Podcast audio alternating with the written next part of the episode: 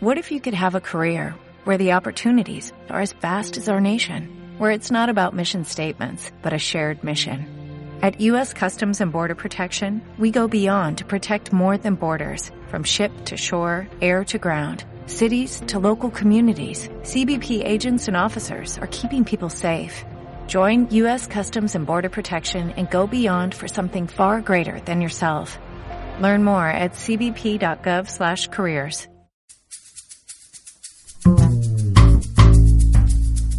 Queremos dar voz a diferentes voluntarios y asalariados que pertenecen o no a asociaciones que con su labor y esfuerzo están haciendo de este mundo un lugar un poco más humano y personal. Por ello te invito a que nos sigas en nuestro podcast y en nuestra página web www.losilenciosdelan.com con Ángel Ballesteros.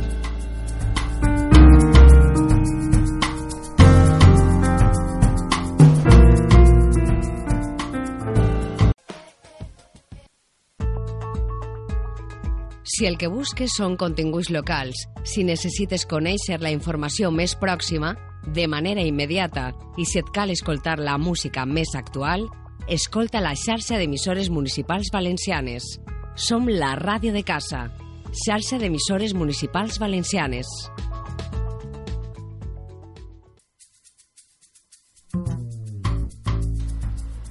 Aquí empieza tu programa social. Voluntarios, asalariados y asociaciones, todos caben aquí. Quédate y escúchanos.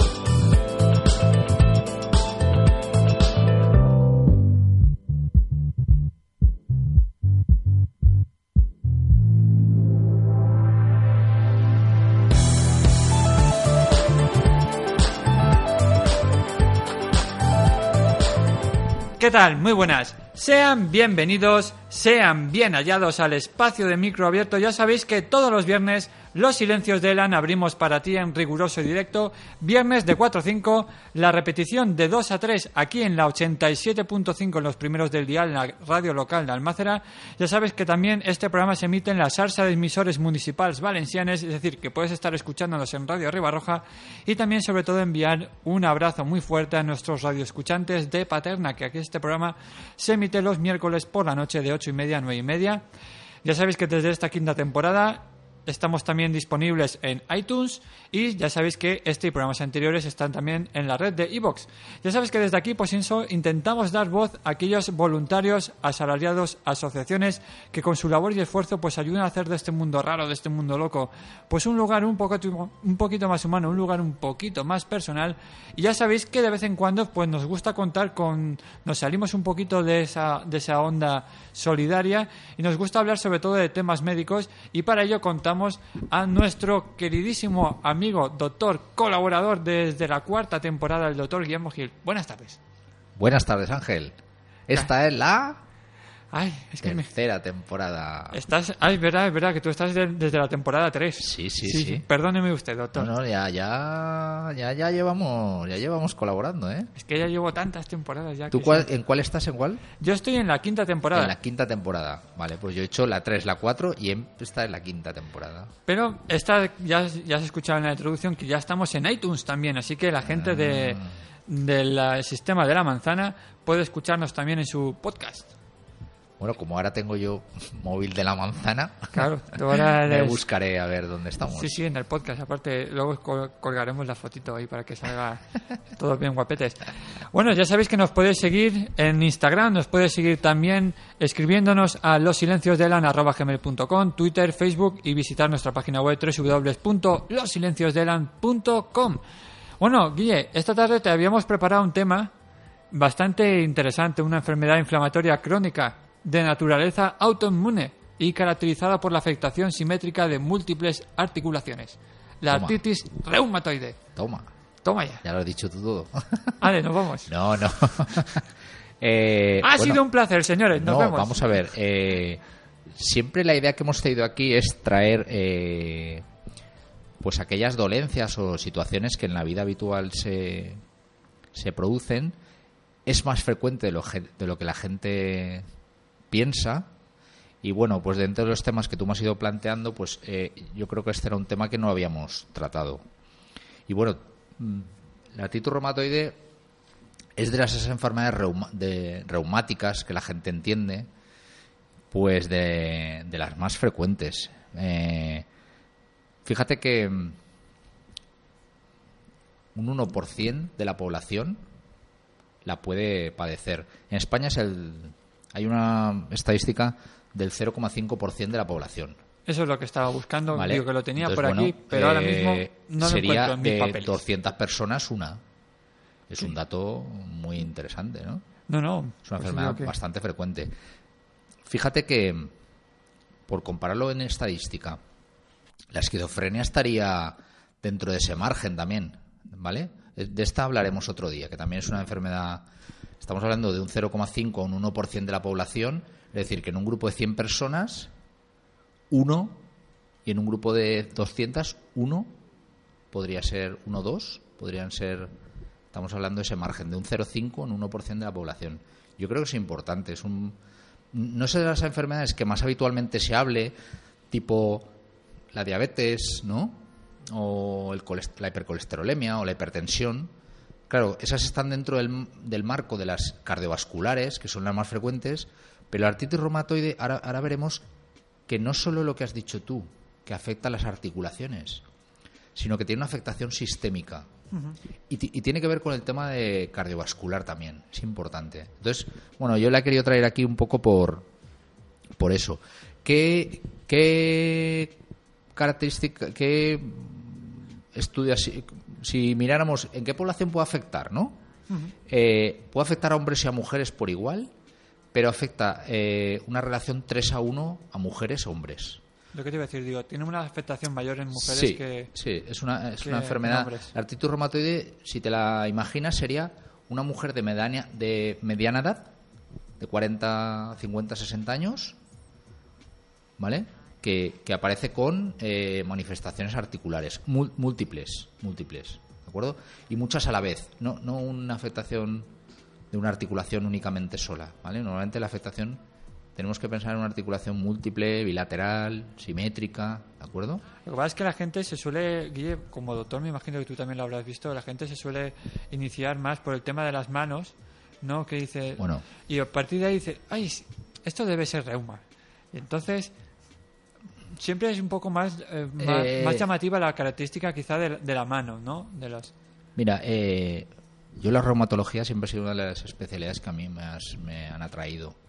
Y es muy difícil de, de trabajar con estos pacientes porque a todo el mundo le duelen las articulaciones. O sea, es una enfermedad muy difíciles de diagnosticar porque puede aparecer en cualquier articulación. Lo que pasa es que sí que es cierto que eh, la evolución esa final del artritis reumatoide es muy típico del carpo. Las manos afectan mucho. Esto, atrofias, desviaciones de los dedos. La artritis reumatoide tiene, tiene esa manifestación, pero estamos hablando al final. El principio, además, se me ocurrió porque en un breve periodo de tiempo he visto varios casos que se me han solapado a la vez en la consulta con muy diferentes respuestas al tratamiento, ¿vale? El tratamiento general está yendo bastante bien, luego hablaremos de él, pero gente más joven incluso de lo que la edad media esta de, de los datos que hemos revisado, yo te diría incluso de 30 años, y curiosamente me lo he encontrado eh, dos mujeres, un hombre. Me faltaría una mujer, ¿no? Para tener la relación 3 a 1. Seguramente es la mujer que no ha venido a, una baja larga, ¿no? Que es lo que yo a veces. Entonces, me, me ha llamado mucho la atención. Y en el hombre ha ido muy bien, en una mujer ha ido bien, pero después de mucho tiempo, y en la otra ha ido muy mal. La chica no está en condiciones, ¿vale? Entonces, me llamó la atención, pensando que tú ya me habías comentado de venir, digo, yo creo que es una enfermedad bastante prevalente, en la que no se habla mucho en la, en la población, además que afecta a población activa, porque si mujeres de edad media, 40 años, que además las mujeres normalmente tienen trabajos, aunque hoy en día más muy intelectuales, siguen haciendo trabajo muy manual, esa afectación de articulaciones les va a repercutir mucho en su vida eh, laboral y personal. Sí, porque la gente normalmente asocia también la artritis a, la persona, a mujer de la limpieza, ¿no? De una edad a partir de los 40, 45. Sí. Es la que normalmente quizá la gente lo conoce como perfil estándar, ¿no? Por denominarlo sí, de una sí, sería eso, sería un poco... Luego, eh, te quiero comentar un caso interesante. Eh, se ha demostrado que hay mayor afectación o mayor prevalencia, en más casos, en zonas urbanas que en rurales. He intentado demostrar, eh, buscar por qué razón y los datos no, no, son concluyentes. Me imagino sobre todo al nivel, al nivel laboral, ¿no? Porque la gente está más activa en el medio urbano que... Pero fíjate una cosa, tú has dicho al principio que es una enfermedad autoinmune. Vamos a explicar un poco eso. Tú, tú lo has dicho, tú como eres sanitario, lo has dicho, te has quedado tan tranquilo. ¿Tú sabes lo que es autoinmune? Nos hemos quedado así tan anchos y tan panchos. ¿eh? Claro, tú lo has soltado y has dicho autoinmune. Y la gente dice, tengo una enfermedad autoinmune. ¿Y eso qué quiere decir? Vamos a, vamos a resumirlo muy fácil. Eso es que nuestro sistema inmune responde inflamatoriamente inmune contra nuestro propio cuerpo, ¿vale? Está luchando contra sí mismo. En este caso, sí, te den cuenta que el sistema inmune se nos ha metido una mosca en la radio y Ángela sigue con los ojos. Lo digo por si. bueno, eso luego lo editaré y lo quitaré, no te preocupes. Eh, ¿Qué quiere decir? Que básicamente la capa sinovial de las articulaciones la detecta como extraña y tú para destruirla mandas toda una respuesta inflamatoria. ¿Vale? Toda la gente, si se acuerda de Érase una vez el cuerpo humano, las defensas que salían ahí. Sí, sí. Es que te lo digo porque hace poco da la casualidad de que he vuelto a, mostrársela a, mi hija gracias a Movistar Plus, que lo puedes ver. No me digas. Todos los capítulos. Hostia, muy interesante. eso, ¿vale? Desde el primer capítulo. Bueno, eh, sí, pues si no recuerdo mal, si no recuerdo mal, no, pero si no recuerdo mal, lo explica muy bien. Y yo muchas veces para explicárselo a los pacientes, porque además todo lo que tiene que ver con la inmunidad desde incluso desde que lo estudiamos nosotros hace unos 20 años, la carrera, ¿no?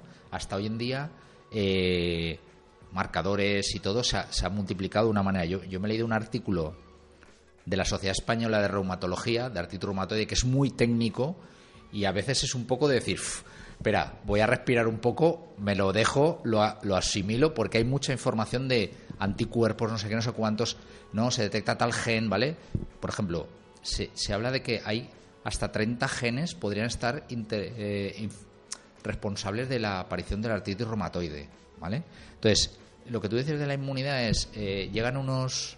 Tenemos una inmunidad común a todo el mundo. Cuando hay un proceso inflamatorio o infeccioso, mandamos un sistema defensivo básico, ¿no? Los neutrófilos, unos glóbulos blancos que son como unos soldadillos, guerrilleros básicos, ¿no? Como la policía local. Y van, van ahí a dar bofetaes un poco, ¿vale?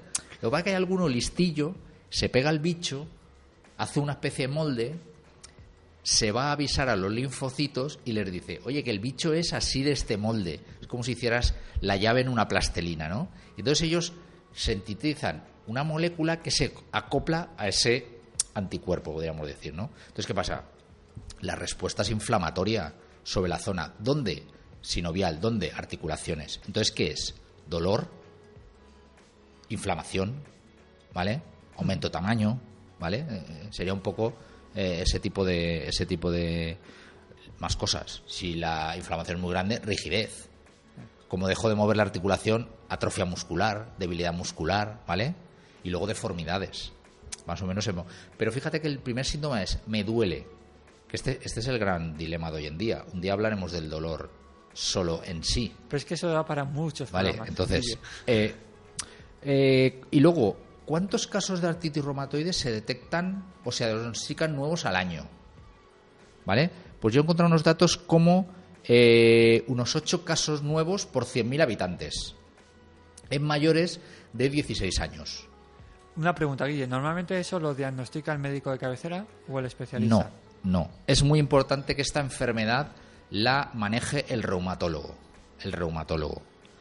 Eh, es cierto que es una especialidad eh, que hasta que llegas a él, como es un dolor, posiblemente tengas que pasar antes por otros especialistas. ¿De acuerdo? Entonces, en sí, ya la, la enfermedad es larga, eh, tediosa, dolorosa, inflamatoria, hasta que tú consigues llegar al, al especialista y él hace las pruebas pertinentes para podértela diagnosticar, el paciente ese eh, tarda, tarda en ser diagnosticada efectivamente como una artritis reumatoide, ¿de acuerdo? Entonces, hombre, yo recomendaría a la gente que un dolor que afecta varias articulaciones, crece tamaño, tiene calor, hombre, eh, que no lo dejen, ¿vale? So- y sobre todo, múltiples articulaciones, has dicho tú al principio en la definición, ¿vale? Las dos rodillas, las dos manos, los, eh, pero puede afectar a todas las zonas, ¿eh? In- incluso la columna. A veces puedes pensar que es una lumbalgia, monda lironda, y puede ser una artritis reumatoide. No es la zona más característica, el antepié, antepié, car- o sea, carpo y tarso, por ejemplo, rodillas, suelen ser este tipo de, eh, de, de articulaciones. A mí una, de las cosas, Guille, preparando el, programa que más me ha llamado la atención, que de hecho lo desconocía, ¿eh? yo pensaba que la artritis reumatoide, evidentemente, que de, de manera habitual, o sea, o lo más común, digamos que puede evolucionar en diferentes, pues, diferentes momentos, pero lo que yo no sabía es que podía detenerse de forma espontánea. O sea, podía desaparecer de forma espontánea. Entonces, preparando la bibliografía, decía que hay algunas personas que el avance se detiene así de manera radical. Yo pensaba que era algo que siempre continuaba al ser un proceso autoinmune. Eh, a ver, de manera normal el 70% tiene una evolución progresiva, pero indudablemente como toda enfermedad autoinmune puede tener una... ¿Por qué de momento tu cuerpo reacciona contra tu propio cuerpo? ¿Y por qué de momento se para? Eh, tú lo has visto que se lo pone, está descrito, pero ¿y por qué? ¿Se para? ¿Está descrito el por qué? No, no, no, eso no, no está descrito. No está descrito. Hay muchas cosas que dicen, hombre, hemos encontrado en población que se ha parado, tiene una mejoría. Mira, yo recuerdo eh, que esta enfermedad la padeció un jugador de golf muy importante, José María Olazábal. José Cierto. María Olazábal. Mira, yo no me este hombre dejó de caminar y todo. Sí, sí que es verdad, sí. Fue una cosa muy... Estuvo, de- abandonó el golf. Y De creo, hecho, salió en todas las noticias. creo sí, recordar, Sí. si no me equivoco mal, que se recuperó y ganó el Máster de Augusta, el de la chaqueta verde. Pero eso fue antes. No, no, fue antes ¿Fue lo de después? artritis reumatoide. Eh, Ya, mira, eso- yo mira, no lo recordaba, yo que sería soy un sería poco de fan, fan sí. del golf, no he jugado nunca, pero he sido fan del golf y Es que mueves dinero, Guille. Mueves dinero. un día iré a tirar bolas, que me dijeron los de una vez que fui a un campo de golf. Eh, Ven a tirar bolas. No, pero Debe ser desestresante, ¿eh? me ha venido, me ha venido ahora No, eso sí que es verdad. Sí, Me ha venido el caso de sí. José María Siempre, siempre intento relacionar un poco con, con el deporte, porque fíjate que tiene una condición física, cuidado de alimentación, aunque sea el golf, ¿eh? O sea, si tú no entrenas, estás en forma, eh, porque hay gestos difíciles de, de- de llevar a cabo en el golf, y si tú no entrenas, a ti no te salen los golpes. Y justamente ahora hablando, no lo había recordado, y me ha venido ahora a la memoria, y creo recordar, creo recordar, no, no, yo creo que tiene razón. Yo creo que la- la- la chaqueta la ganó antes, pero luego ha vuelto a jugar. Sí, eso sí. Yo creo que la ganó. Ahora tienes razón. Lo miraremos si, si alguien tiene. Hemos hablado de memoria totalmente. ¿eh? Lo digo, si hemos cometido algún error, disculpen los, los oyentes, pero por ejemplo, en un atleta lo, lo hemos tenido, en un deportista lo hemos tenido. Eh, dentro de unas preguntas que me has pasado, me has pasado un tema del, del tabaquismo.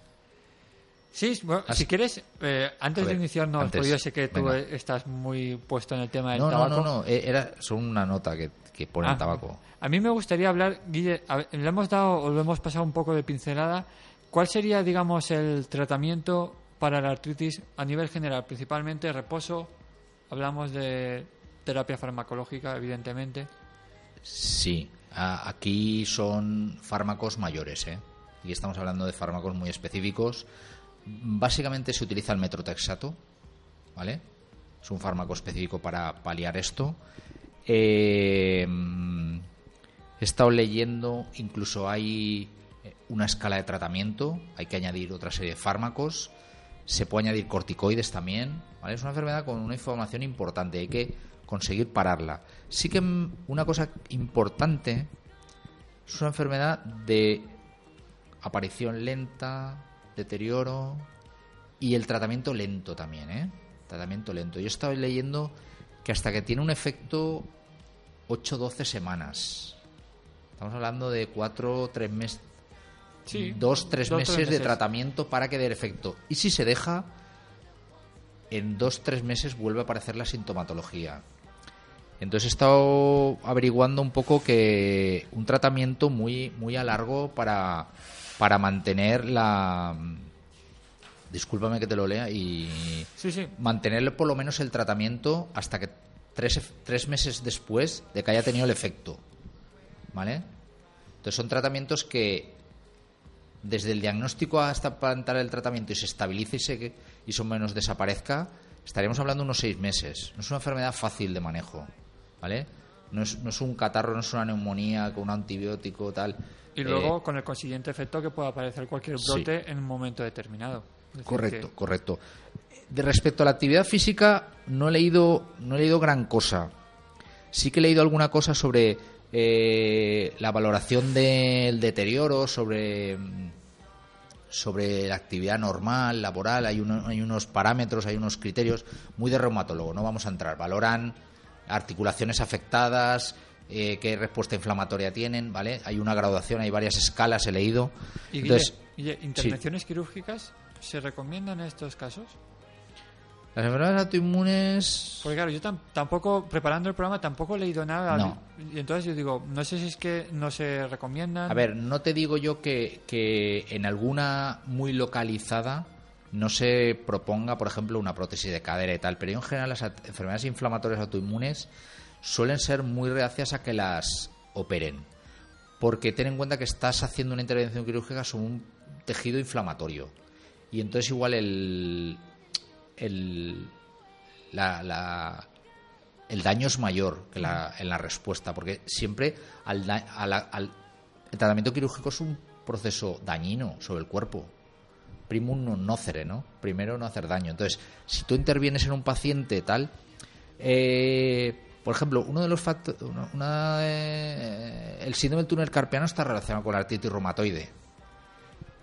Pues igual. ¿Lo desconocía? Pues, ¿eh? Que lo desconocía. Sí, sí.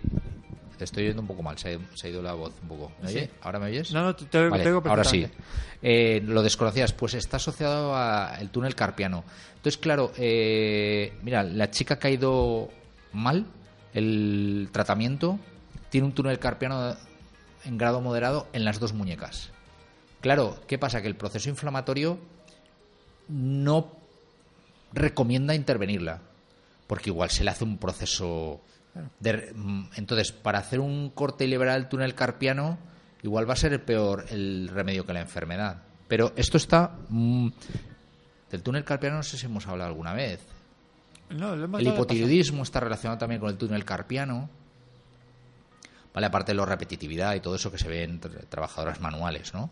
Pero fíjate, estamos hablando de mujeres de edad media, 40 años, también el túnel carpiano aparece en esa edad, más en mujeres, eh, eh, que le das vueltas y entonces no sabes si es el riesgo o es su condición. el tema inflamatorio. mm, pero bueno, la artritis eh, en sí predispone al, al túnel carpiano. Entonces, pero muchas veces no se operan por eso. Intentan, volvemos al tratamiento, Ángel, controlar el proceso antiinmune y antiinflamatorio y tener calidad de vida.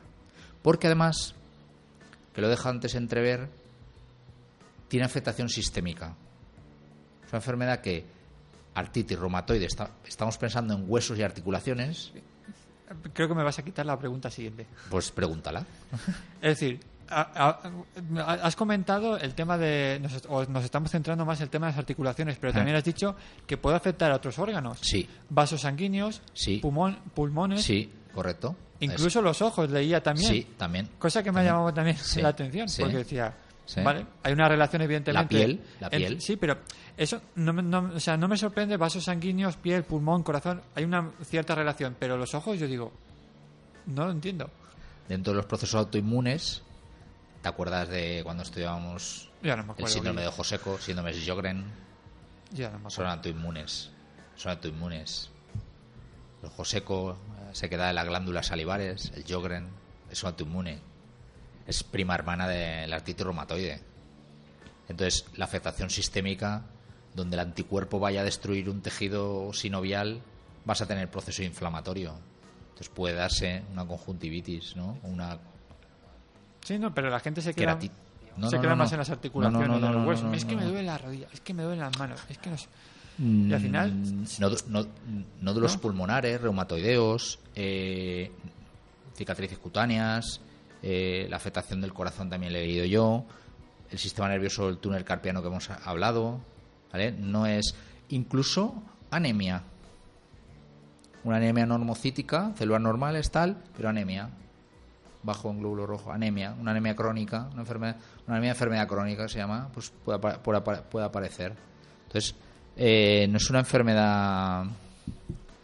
Entonces, por ejemplo, una, una de las cosas que te puede aparecer en una, en una analítica son dolor articular, inflamación articular, una anemia. Bueno, ¿Esto? Te, te puede llamar la atención. Y luego, si te pilla en fase aguda, la velocidad de sedimentación globular, esta que, que es inespecífica, o, el. P- o la PCR, ¿no? puede ser elevada, ¿vale? O algún leucocitos elevados, linfocitos, ¿vale? Una analítica que tú dices, que te llame la atención sin saber que hay muchas estrellas, ¿no? Que, Y no pero, hay pero, pero no hay nada, pero no hay- oye, no, pues tengo una dolor articular, manos, tal, se me cansan, un poquito de dolor, rigidez, ostras, mujer, 40 años, tal, no sé, ¿vale? Te- te- eso es lo que te puede hacer eh, pensar un poco en, pero ojo, ojo a esta enfermedad que no, aunque tenga el nombre artritis reumatoide y no tenga un apellido de sistémica, ¿vale? Ti- Tiene. Estuvimos hablando tiempo atrás también del lupus, ¿no? El lupus Sí. creo que lo tratamos aquí. Primas hermanas. Primas hermanas, ¿vale? De, por lupus es cierto que teníamos el cutáneo solo y aquel sistémico que tenía afectación en múltiples órganos, pero el artritis reumatoide estaría ahí en su, en su línea, ¿sabes? Lo hablamos porque era la enfermedad favorita del Dr. House. Correcto, correcto.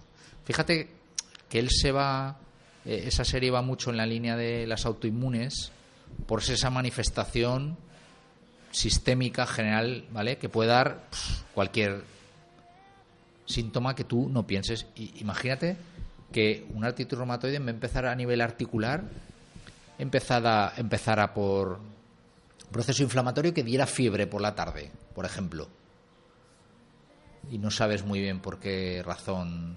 Oye, porque ha empezado. Por ejemplo, hay también una, una, una teoría que todas estas enfermedades están relacionadas con, con haber padecido enfermedades infecciosas. ¿Te acuerdas? ¿Has leído alguna cosa de eso? Que en algunos.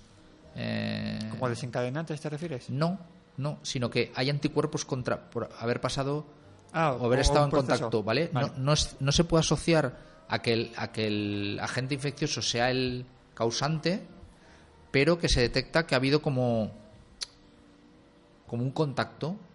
Sí, un contacto que ya Entonces, había pasado. Sí, sí, sí. sí. Claro, eh, la- las teorías que pueden ser, oye, yo tuve una infección o, inflama, o, co- o contagio, perdón, eh, tuve una respuesta anómala, inmune, que reacciona contra... ¿Recuerdas la una artritis que es la artritis reactiva o síndrome de Reiter? Es infección urinaria o respiratoria que a los 15 días, por proceso autoinmune o, respuesta inflamatoria, produce una artritis localizada en gente joven, ¿vale? Varón joven. No sé si recuerdas de cuando estudiábamos. Pues hay, hay una especie de... como si fuera el disparadero, ¿vale? Eso es un poco lo que la, lo que la ciencia está diciendo, ¿de acuerdo? Es decir, yo tuve en su día... No es el causante en sí, sino, sino que hace que el sistema inmune reaccione. Entonces, en respuesta a ese proceso inflamatorio inicial, como que reacciona contra tu sinovial y se produce ese proceso inflamatorio ya crónico, eh, progresivo, degenerativo, tal, tal, tal. Sería un poco esa, esa idea. Eso es lo que, lo que viene a. Pero no hay evidencia eh, epidemiológica en estudios todavía que demuestre esto. Una pregunta, Guille. ¿Las eh. enfermedades eh, autoinmunes o, en este caso, por ejemplo, la artritis reumatoide, es hereditaria? Hereditaria, yo diría que no. Yo diría que no. Parece ser que los estudios sí que demuestran que hay más predisposición eh, a padecerla en, en familiares de próximos. Sí pero hereditaria como tal yo como puede ser el colesterol o la claro sí sí sí. Yo es que creo hereditarias así puras y duras eh, yo creo que hay predisposición predisposición. Y uno de los factores también que, que, ya lo ibas a hablar y yo te he cortado ha sido el tema del tabaco porque has, has podido leer el estudio o la noticia esta que, que relacionaba la artritis con el con el tabaco. Eh, parece ser que los fumadores tienen mayor riesgo de desarrollar eh, artritis reumatoide. Guille, yo tengo una, una opinión particular y yo no sé si tú la compartes o no. Como buen experto que eres del tabaco, a ver. estamos, digamos que lo más fácil es, o, o lo más común es asociar al tabaco como desencadenante de multitud de enfermedades. Está claro que el tabaco, evidentemente, no es, no es beneficioso de ninguna manera para el organismo, pero casi como que se está convirtiendo en un recurso muy fácil de decir enfermedad será el tabaco. No sé qué el tabaco. Bueno vamos a, vamos a verlo en perspectiva vale eh, estamos en 2017 yo te diría que prácticamente todo el siglo XX el tabaco ha estado en nuestras vidas vale hasta hace muy poco se ha prohibido y ahora se ha normalizado. Entras a un bar, ya no se puede fumar. No hay anuncios, ni en prensa, ni en periódico, ni en marquesinas. No se puede vender ya suelto, tienes que ir a un estanco, vale mucho dinero, ¿vale? Pero el tabaco, tú tiras hace 10 años, 15 años, y era súper presente en nuestra vida, ¿no? Entonces, tira atrás, que estamos hablando que el tabaco se incorpora en la Primera Guerra Mundial en los botiquines de la Cruz Roja como habituallamiento para los soldados, ¿vale? Y toda la industria del tabaco lo que ha apoyado. Eh, el caballo del Malboro, motos, coches, publicidad, Una, industria, agresiva, muy agresiva. Entonces, eso epidemiológicamente ha tenido una afectación. Como está muy presente y tú preguntas hábitos, es fácil a nivel de tú fumas, sí, no. ¿Vale? Hemos, hemos incorporado el tabaco. Por ejemplo, en alcohol sería más difícil, porque en alcohol es gramos. Bueno, pero ya empiezan a verse estudios con el alcohol. Bien. Cosa que me, alegra. Claro, el tabaco ha desaparecido prácticamente, está muy reducido. estadísticamente ha, bajado de una manera importante, sin olvidarnos que los jóvenes siguen incorporándose antes y a edades más tempranas al tabaco. El tabaco sigue siendo ahora, incluso yo diría, más prohibido, con lo cual me, incorporo, me incorporo antes. El otro día también me, me comentaban respecto al alcohol, el botellón está produciendo una cosa. Tú antes ibas a una discoteca y decías, oye, un cubata de no sé qué. Y a ti la dosis te la pone el del bar. Porque dice, hasta el segundo hielo mitad es lo que yo tengo que vender porque cada botella me vale mil euros, o perdón, 100 euros y tengo que poner 20 dosis. Lo ha calculado. Tú cuando te la compras en el supermercado, le pones hasta donde tú quieres. Están consumiendo mucha cantidad en muy corto periodo de tiempo. O sea, lo que tú te tú dices, tú tiras pues, hasta donde llegues y eres tú, no el del bar. Entonces, claro, el tabaco podríamos decir que ha desaparecido. Ha desaparecido, o se ha ocultado, ¿eh? No ha desaparecido. Entonces, bueno, yo, yo creo que el tabaco, fundamentalmente, ten en cuenta que el tabaco aparece también, estudio Framingham, ¿eh? Riesgo cardiovascular, estudio americano, prospectivo, que lleva treinta y pico años o cuarenta, que cogen población y la siguen. Riesgo, factores de riesgo, factores de riesgo. ¿De qué mueren? ¿De qué fallecen? ¿De qué enferman?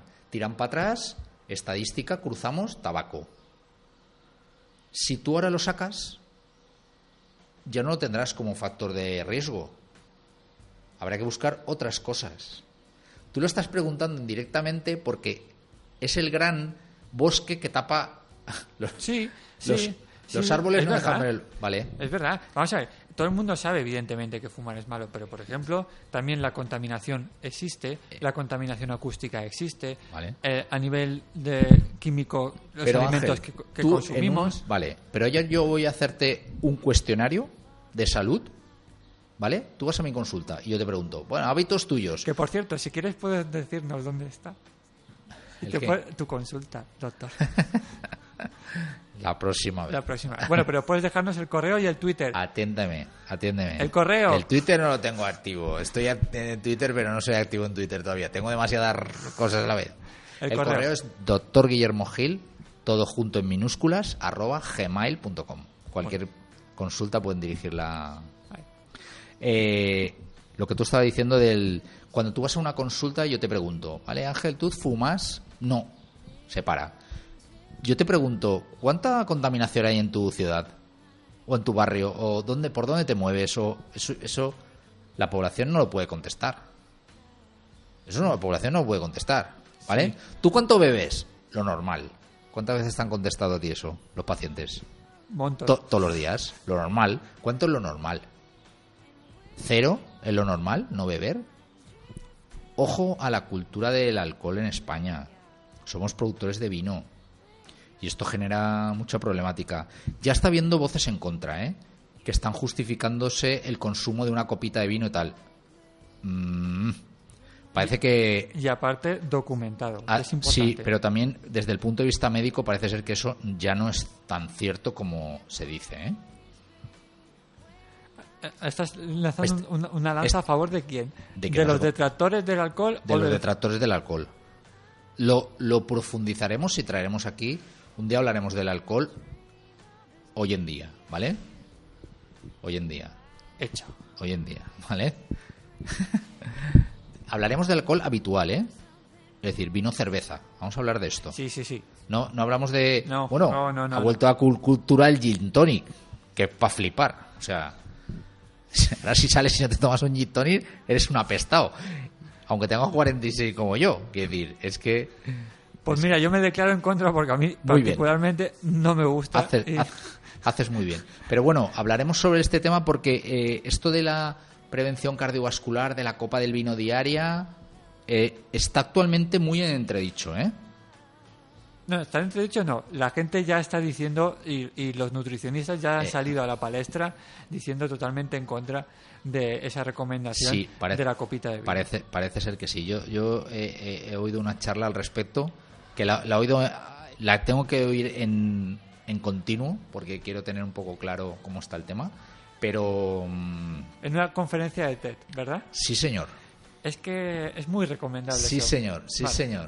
La gente Esa- que nos escucha ya sabrá quién es. Me, me lo han. Sí, yo creo que tú lo has nombrado alguna vez, ¿no? Yo sí, yo lo sigo desde hace ya mucho tiempo. Me he leído muchos, Pues- varios, bueno, muchos no. Todos los de él no, pero me he leído eh, cuatro libros de él. Vale, pues ese, esa charla me ha llegado a mí a través de una amiga. O sea, qué fuerte. Yo te la he recomendado hace ya mucho tiempo. Pues no la había no- encontrado. No, no, no la había encontrado. No me has hecho caso, Porque yo de TED veo ha bastante. tenido que venir una mujer para que te lo diga. No. Lo es que me acordé ti automáticamente. Bueno, digo, vale, vale. Este es el que sigue Ángel. Recordemos el nombre, oye. eh, Sí, Julio Basulto. bueno, sí. Es que no me- yo lo siento, no, no me he fijado su nombre. Pero muy interesante porque me parece que es una persona que explica las cosas con bastante claridad. Y con coherencia, sobre todo lo que te digo, sobre todo documentado, que a mí particularmente ha sido lo que más me ha llamado Nos la tenemos que empezar a replantear eh, tú y yo, por ejemplo, qué comíamos cuando éramos más niños y qué estamos comiendo hoy en día. ¿Y qué les damos a nuestros hijos de Bueno, comer? claro, es que lo que comemos nosotros hoy en día es lo que les estamos dando a nuestros hijos. Eso lo tenemos muy claro, ¿vale? Eh, y piensa tú años atrás, donde igual había muy poco supermercado y tu madre y la mía iban al mercado. Y determinadas cosas no, es, no eran habituales comerlas. Y hoy en día eso es lo habitual. Mucho producto envasado, procesado, comprado y industrializado. Especiado. No- nos resulta muy cómodo, pero ojito, ojito. O sea, a veces si empiezas a tomar conciencia, darle las vueltas a las cosas y ver la composición de hidratos, proteínas y tal, eh, Lo que pasa es que también eh, es, eh, quizás nos estamos alejando del tema principal. No. Pero, pero Guille, hay una cosa que... atiéndeme una cosa.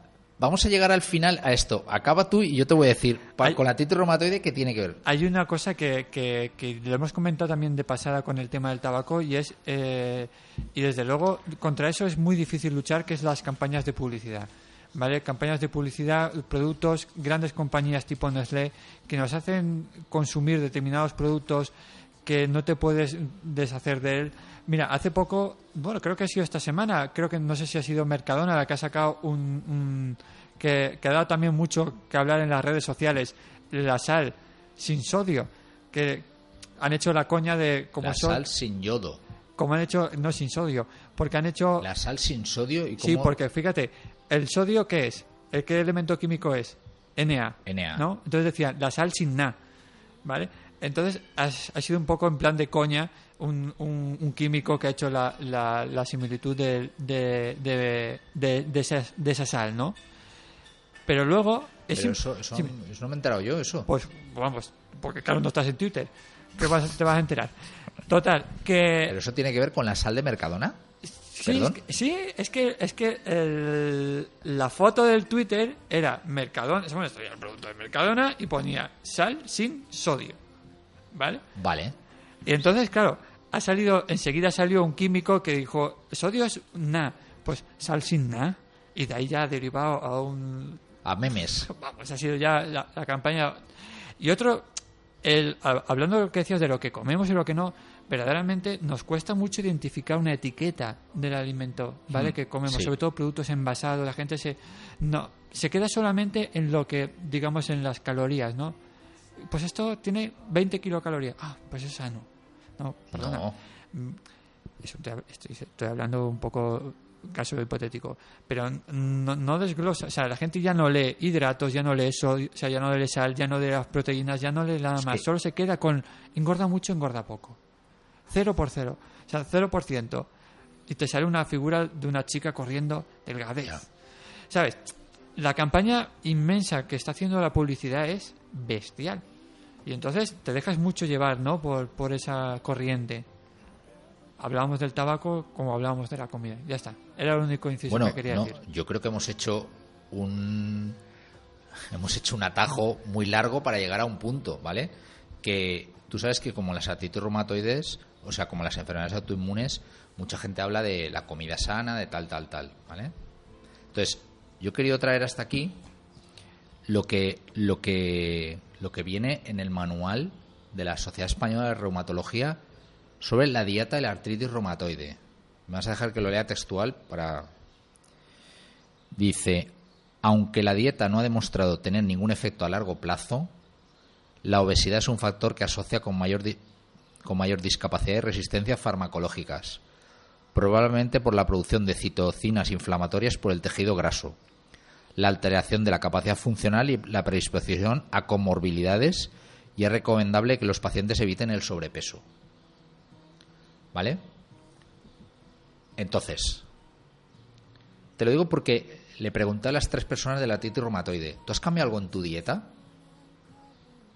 No es directamente que coman ecológico, es que cambien su dieta hacia producción más sano. Produce menor obesidad y produce menor efecto inflamatorio, con lo cual su efecto de alteración de la inmunidad se ve regulado. ¿vale? Lo que pasa es que los mensajes a veces son muy directos. Cuida la dieta porque una dieta ecológica favorece que el artritis reumatoide no progrese. ¿Vale? Lo que pasa es que nos quedamos con el mensaje intermedio, si te das cuenta. Entonces, bueno, hemos llegado a un camino interesante. El tabaco también eh, produce un efecto inflamatorio. Estás produciendo, estás introduciendo producto químico que está reaccionando inflamatoriamente en tu cuerpo, ¿vale? Con lo cual al final hemos llegado a la dieta un poco de toda la vida, ¿no? Fruta, verdura, legumbres, tal, tal, tal, tal, tal, ¿vale? Cocito en casa, no sé qué, no sé cuántos, fíjate. Pero no le quitemos la carne, no le quitemos la grasa, tiene que tener un 15% de grasa todo el alimento. El cerebro es grasa, la grasa buena, ¿no? Nueces, ¿no? Ácidos Bueno, grasos. Lo, lo- la- la- lo- lo de los frutos secos ha sido Vale. otra de las cosas que, que vamos, que Pero también voy a han, profundizar en esto que me ha dicho la sal. Te lo digo porque me has han dejado caído- descolocado. han caído palos con los frutos secos No, pero- y por fin hay nutricionistas, entre ellos el que hemos nombrado, Sí, que, que lo defienden a capa y a espada, los frutos secos. Sí. Ojo, frutos secos naturales. sí, no fritos, ¿Vale? no fritos. Ni embadurnados en barbacoa. ni- Exacto. Claro, los kikos no, son fritos. ¿no? No quisiera, Guille, terminar eh, sin hablar un poquito de los nuevos tratamientos, en concreto uno que han sacado. ¿no- le- ¿Leíste el, artículo? no, no he conseguido. Da- dame tu pistas porque pinché tu enlace y no se me abría, no, no te sé decir. Es un nuevo tratamiento que He han leído algo de una- gel- de un gel. De un gel. ¿Pero un gel ingerido Yo es que no daba. no- mm, o un gel cutáneo? cutáneo. Un gel sobre la piel. Hmm. Mm, Si no me da más pistas, me parece que o, o lo, o lo averiguamos desde otro sitio o yo no soy capaz de... Vale. Yo no soy capaz de darte respuesta. No, no, lo, lo, lo- lo dejaremos en el enlace de, Eh, la, de, la, de la web y ya está. ponlo el enlace, a ver si Sí, para alguien- que la gente lo, lo conozca. Y Mm. también hablaban algo de un estudio relacionado con la flora intestinal con respecto a las artritis. Eh, estamos entrando ya en terrenos un poco más peliagudos, ¿vale? Eso es todo un campo. Sí, no, al fin y al cabo, si no hay una demostración, una A ver, documentación tampoco. Esto, Pero bueno, esto- puede ser interesante Mira, también esto, conocerlo. ¿eh? Esto de la flora intestinal del colon, yo creo que lo traeremos otro día, porque es un tema en el que desconocemos bastante, pero puede ser muy interesante. He, he- he visto algún reportaje incluso. Entonces yo creo que lo vamos a dejar como un tema ahí en el aire, que puede ser muy interesante, porque se está hablando de eso, que muchas enfermedades tienen que ver con, Con la carga de la flora intestinal que tenemos. ¿Vale? Y también, es que me acuerdo que lo vi hace mucho tiempo, y es se puede conseguir cambiar la flora intestinal para favorecer menores procesos antiinflamatorios, tal, tal, tal. Tiene que ver mucha cosa con eso y además tiene que ver con el entorno en el que vivimos. Parece ser que nuestros familiares cercanos nos la puede, nos transmiten esa carga genética o de, tipo de bacterias, de, así es como se procesa en el proceso final de la, de la digestión. No quiero entrar mucho porque es una cosa que he leído alguna cosa y no quiero médica médica no es porque yo no conozco ninguna especialidad que se dedique en exclusiva a eso posiblemente algún médico naturista sepa del tema sepa del tema más que ¿Algún endocrino? ¿Sabes si se puede.? es que yo creo que los endocrinos están tan enfrascados en el tema de las hormonas que no llegan, no lle- porque vamos a ver, tú conoces gente que por sobrepeso obesidad acaba yendo a un endocrino y le dice, tenga esta dieta. No es para ellos una prioridad. Aunque, aunque su, su especialidad es endocrinología y nutrición, yo creo que todo lo demás les absorbe de tal manera. Es como el tema de las adicciones. Tú cuando ibas con una adicción del tabaco y vas a, al... Es que tenemos sobras en la acera de enfrente y están picando. Ya, ya me pasó la semana pasada también. Está el ayuntamiento haciendo despachos nuevos ahí abajo, me parece, en la sede de la policía local. Hemos visto al pasar, están haciendo ahí tabiques y entonces pues todavía están trabajando los pobres obreros hoy viernes por la tarde, para que veas. Que en este país dice que no trabaja nadie, me cago en la más, y aquí trabajamos como negros. Hasta, hasta en agosto ya. Perdón, como negros, quería decir. perdón, perdón, es una frase hecha, ¿no? Trabajamos como, como esclavos, seamos blancos, negros o del color que seamos, ¿eh? No, pero que, que están haciendo obra, ya, ya nos han cerrado la ventana. Aquí la ayudante que tenemos hoy. Sí, sí, sí, sí. Yo, la- yo, yo le había propuesto que entrara en antena, pero me ha dicho que no, quería hacer una pequeña sección final de... Pero me dice con las manos que no, no vamos a nombrar, ¿vale? Seguimos adelante, Ángel. sí, es que, sí, nos quedan cinco minutos. Vale.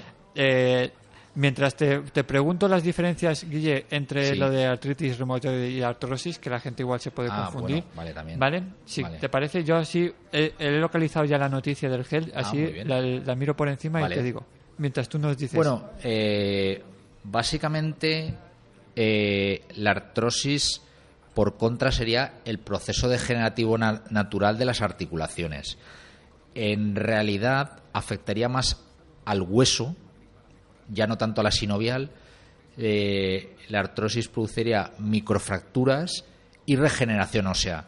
De ahí que eh, de ahí que se produzca aumento del tamaño de las articulaciones, no por inflamación de la cápsula, del espacio que hay entre una articulación, sino propiamente del hueso, ¿de acuerdo? Eh, y tiende a producir también dolor y rigidez. Por contra, una cosa característica de la artrosis es que con el calentamiento en a la primera hora desaparece el dolor. La articulación como que calienta, se moviliza. ¿De acuerdo? Eh, en el caso de la artritis es un proceso inflamatorio también del tejido sinovial y de las vainas tendinosas. Entonces es, un proceso más de limitación de la movilidad por inflamación. Lo que estaba investigando, Guille, no la noticia que, que a la que yo hacía referencia es de ABC no explica exactamente cómo es ese gel. Lo único que dice que es no solamente es capaz de absorber el exceso de líquido sinovial, sino que también de actuar directamente sobre la fuente de inflamación y el dolor. Y habla en concreto del, del óxido nítrico. Una investigación que se lleva eso es anti, eso es un, que se lleva a cabo en Corea del Sur. antioxidante. En Corea del Sur, pero no pone El nada. NI. Vale, El NO. yo, sí, pero que yo no- creo que, perdón, creo que lo estás planteando desde el punto de vista de una infiltración con ese tipo de gel. Sí, da más. Porque da- es local. Da pinta, da pinta de eso. Sí, como, como hay inflamación del líquido sinovial, hay aumento del líquido, sería como generar una inyección que ese líquido, ese óxido nitroso, absorbiera el proceso inflamatorio. Esto es como, como otros hidrogeles también que se tratan para que se dan para los- otro tipo de procesos inflamatorios. Sí, pero yo creo que aquí es, sí, tipo el ácido hialurónico o algo así, infiltraciones que últimamente también se están haciendo para patología degenerativa de la que hablábamos, artritis reumatoide, también yo, eh, perdón, artrosis, yo creo básicamente que también porque el proceso de artrosis y degeneración articular produce deshidratación de, de los cartílagos articulares y del disco intervertebral y cosas de esas. Entonces yo creo que va dirigido hacia regeneración mantener la estructura del cartílago, ¿vale? Para que no se degenere y, y no afecta a hueso. En este caso yo creo que es infiltrar ese gel en la zona inflamatoria para que, que ese produzca ese efecto. Sería una especie de infiltración local. ¿Vale? Bueno, desde aquí pedir disculpas a la audiencia porque no hemos investigado bien la noticia antes, Bueno, de, antes de hablar. bueno. pero lo miraremos si quieres lo del gel. Nos hemos dejado llevar por solamente el titular de las noticias. Sí, sí. No, puede a ser- ver, a ver, puede ser ver. prometedor, es decir, vamos a Hemos ver. dejado al final, después de haber explicado que el tratamiento habitual es con precursores biológicos, más el metotrexate, el metotrexate es el básico, incluso que hay gente que se lo pincha eh, una vez por semana, es que es muy cómodo. Ahora hay un, una- unos inyectables tipo jeringuillas de insulina que la gente en casa una vez por semana se lo, se lo inyecta y el tratamiento va muy bien eh, estábamos hablando de otro tipo de. Yo, posiblemente sea para efectos más locales, ¿no? ¿Describe algo en la historia o en la, en No, la no, no, noticia? no pone- no pone nada No, vale, bueno. No pone nada Lo miraremos y en la próxima. Yo creo que has abierto un tema que ha sido el tema de. eh, el, el tema de las la bacterias, de de, la la flora. flora intestinal. Yo creo que vamos a, te- vamos a poner ese tema Sí. encima de la mesa Para el siguiente. para el siguiente. ¿Le parece bien? Sí, me parece perfecto. Es un tema del que yo no sé mucho, pero me ha llamado mucho la atención porque hay tratamientos muy variopintos en relación a eso y mm, que si- quisiera investigar a ver qué hay. Pues muy bien, doctor. Bueno. ya tenemos tema para la Ah, siguiente. Ángel, ha sido la siguiente- un placer estar contigo. Hombre, el placer es nuestro que nos ilumines en estas en estos momentos que tenemos, eh, los pocos momentos que podemos contar con tu presencia, doctor. Bueno, gracias por invitarme un año más. Seguiremos al frente, nos iremos viendo cada mes, mes y medio, según un poco los plannings Sí, sí. de tus, Según disponibilidades de tus mutuas. invitados que tienes ahí. No, la verdad es que, mira, tengo, estoy contento. Sí, este año estoy, estoy contento. Bueno, pues hay nada, mucha gente. mucha hazme gente. un hueco, hazme un Sí, hueco sí. de vez en cuando. Hay mucha, hay mucha gente. Pues, doctor Guillermo Gil, de verdad, muchísimas gracias por estar aquí hoy con nosotros. A ti por invitarme. ¿eh? Ya sabéis que lo podéis escribir cualquier consulta a doctorguillermogil.gmail.com ¿No? Lo Sí, he dicho bien, sí, lo he dicho bien. muy bien. Muy bien. Pues bueno, nos encontramos aquí en los silencios de Elan la semana que viene gracias a la salsa municipal, a la salsa de emisores municipales valencianes que este programa se emite también en Ribarroja, disponible también en iVoox, en iTunes, también en Radio Paterna y aquí en la 87.5. Ya sabes que desde aquí intentamos dar voz pues a aquellos voluntarios, asalariados o asociaciones que con su labor y esfuerzo pues ayudan a hacer de este mundo raro, de este mundo loco, pues un lugar un poquito más humano, un lugar un poquito más personal. Recibe un abrazo de Ángel Ballesteros y nos vemos aquí la semana que viene. Adiós.